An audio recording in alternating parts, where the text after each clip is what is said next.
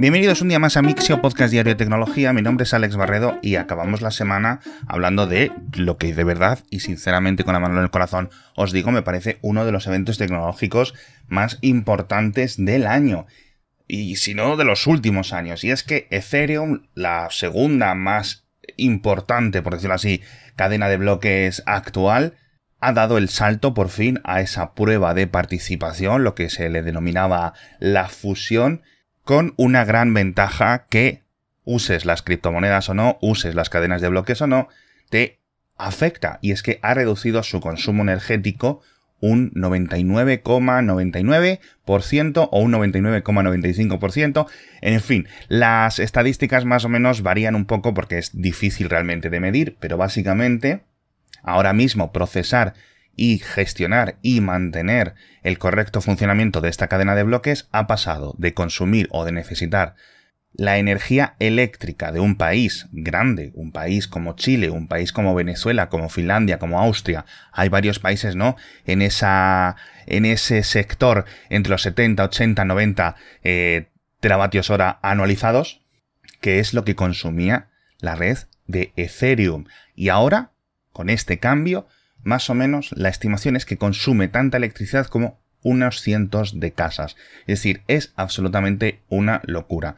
La cifra que más me ha impactado de todo este cambio, que sabíamos que va a ser importante, es que se ha dejado de consumir o de gastar para mantener Ethereum el 0,2% de toda la electricidad de todo el mundo. Es, de verdad, absolutamente una locura que ya hemos estado tantos años con esto. Y aún así sigue Bitcoin, por ejemplo, consumiendo muchísima más electricidad. Fue a primera hora de la mañana aquí en Europa del jueves y os dejo en las notas del episodio un enlace al último bloque minado con el con, digamos con el sistema, las ecuaciones, el algoritmo anterior, lo que se conoce como el método de prueba de trabajo.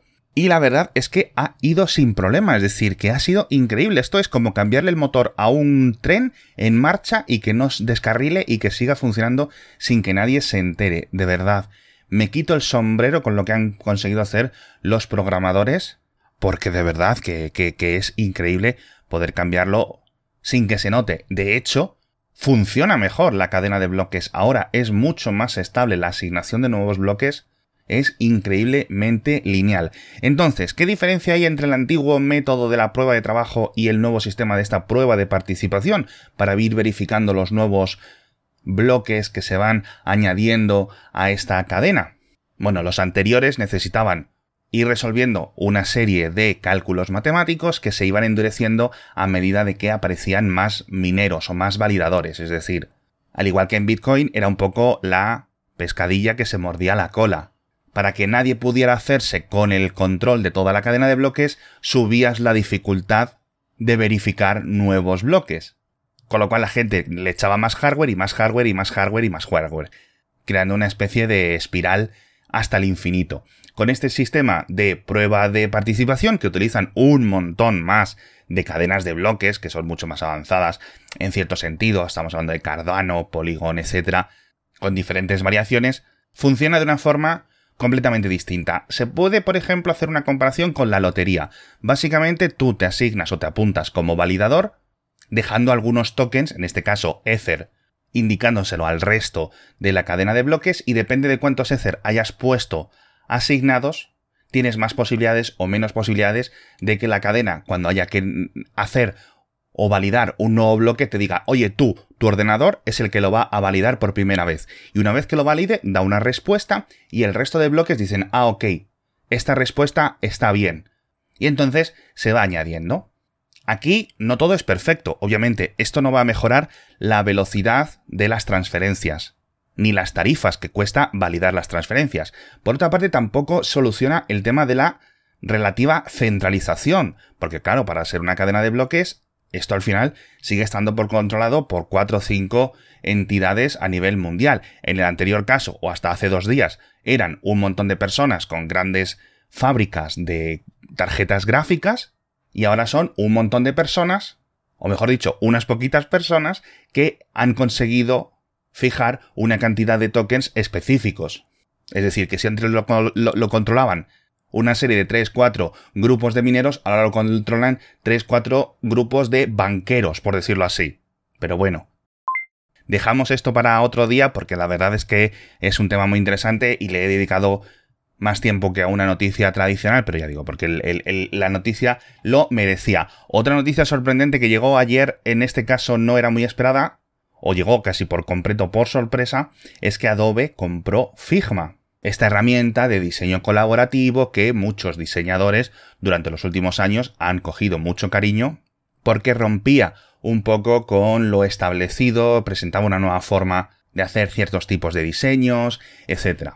Se han gastado 20.000 millones de dólares, la mitad en dinero y la mitad en acciones de Adobe. De hecho, las acciones de Adobe cayeron como un 17%. La bolsa no se lo tomó muy bien. Tampoco se lo han tomado muy bien, ya digo, los clientes o los usuarios de Figma que, por decirlo de alguna forma, eran un poco refugiados de Adobe. Es decir, he visto gente que se sentía traicionada, pero vamos, como si les hubieran dado una patada en los dientes. De todas formas, van a mantener la empresa de forma independiente. El propio CEO de Figma, Dylan, Dylan, no me acuerdo el apellido, Dylan algo, ha dicho que entiende eh, esta posible frustración y que lo que esperan es que influencie eh, Adobe para bien, más que que Adobe fastidie o rompa las cosas buenas que funcionaban en Figma. Ya también os digo una cosa, no creo que nadie se gaste 20.000 millones para fastidiar algo.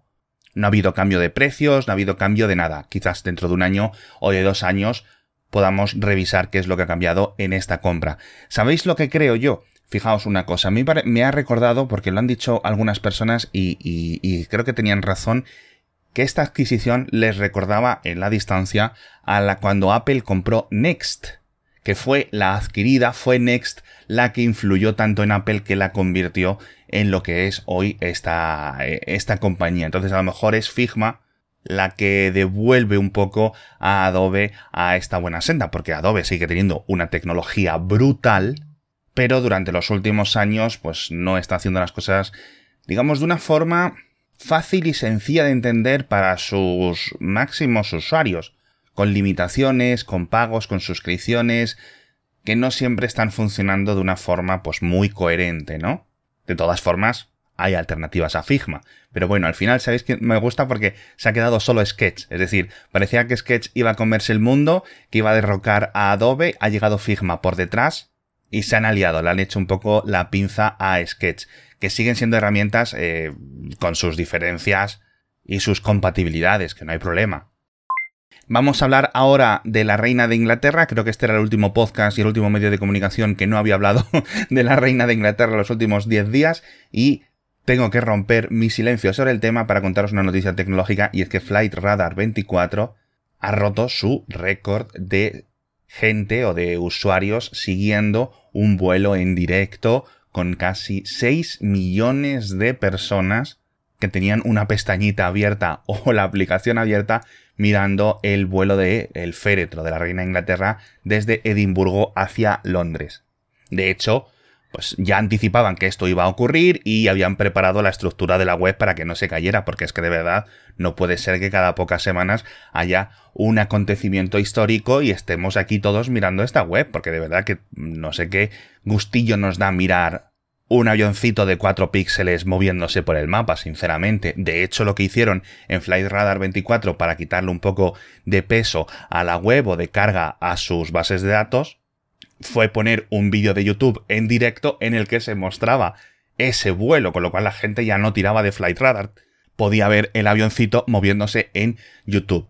El anterior récord, para que os fijáis la diferencia, estábamos hablando de que este eran casi 6 millones de personas, el anterior récord ocurrió apenas hace un mes, mes y poco, con el viaje de la política estadounidense Nancy Pelosi hasta Taiwán. En esa ocasión fueron 2,2 millones de personas siguiéndolo en directo. Así que yo no sé, yo no sé qué es lo siguiente que, que lo va a romper.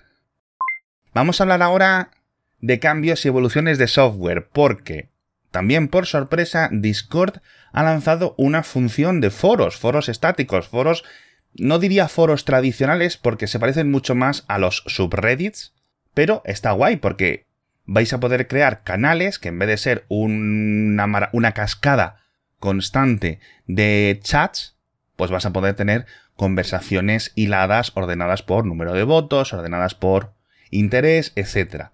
Básicamente, pues eso, como Reddit, lo cual me parece muy chulo y creo que va a animar a muchas más personas a usar Discord. Otra aplicación que añade una función de uno de sus competidores es TikTok, que ha añadido básicamente todo este sistema de capturas espontáneas de BeReal o de BeReal, como queráis pronunciarlo. Lo han llamado TikTok Now. Y sinceramente, a pesar de que ya sabéis que yo uso muchísimo TikTok, yo personalmente, personalmente para mí, no le veo futuro, porque yo no me meto en TikTok a ver las chorradas de mis amigos, me meto a ver las chorradas de gente que no conozco.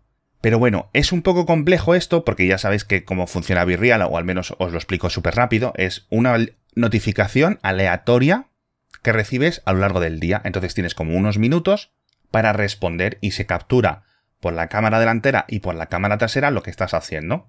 Con lo cual se supone que da esa sensación de espontaneidad, etc. Yo personalmente no lo encuentro ningún tipo de atractivo, no sé si es que me estoy haciendo viejo o estas cosas a mí no me interesan, pero bueno, el caso, no sé cómo encaja esto de Virreal o de TikTok Now dentro del propio TikTok. Dicen que van a lanzar una aplicación independiente que se llame así, TikTok Now, pero que en otros países va a estar integrada dentro de la propia aplicación. En fin, no lo entiendo. Me parece un poco como cuando eh, Instagram intenta copiar funciones de TikTok, pues esto me parece así un poco raro, ¿no? Que no, no creo que encaje. Pero bueno, me despido por hoy. En las notas del episodio, en la web, en Twitter, en Telegram, en LinkedIn, etc. Os dejo todas las noticias. Hablamos de la sonda Capstone, esta que está camino de la Luna, que hay bastantes problemas con ella.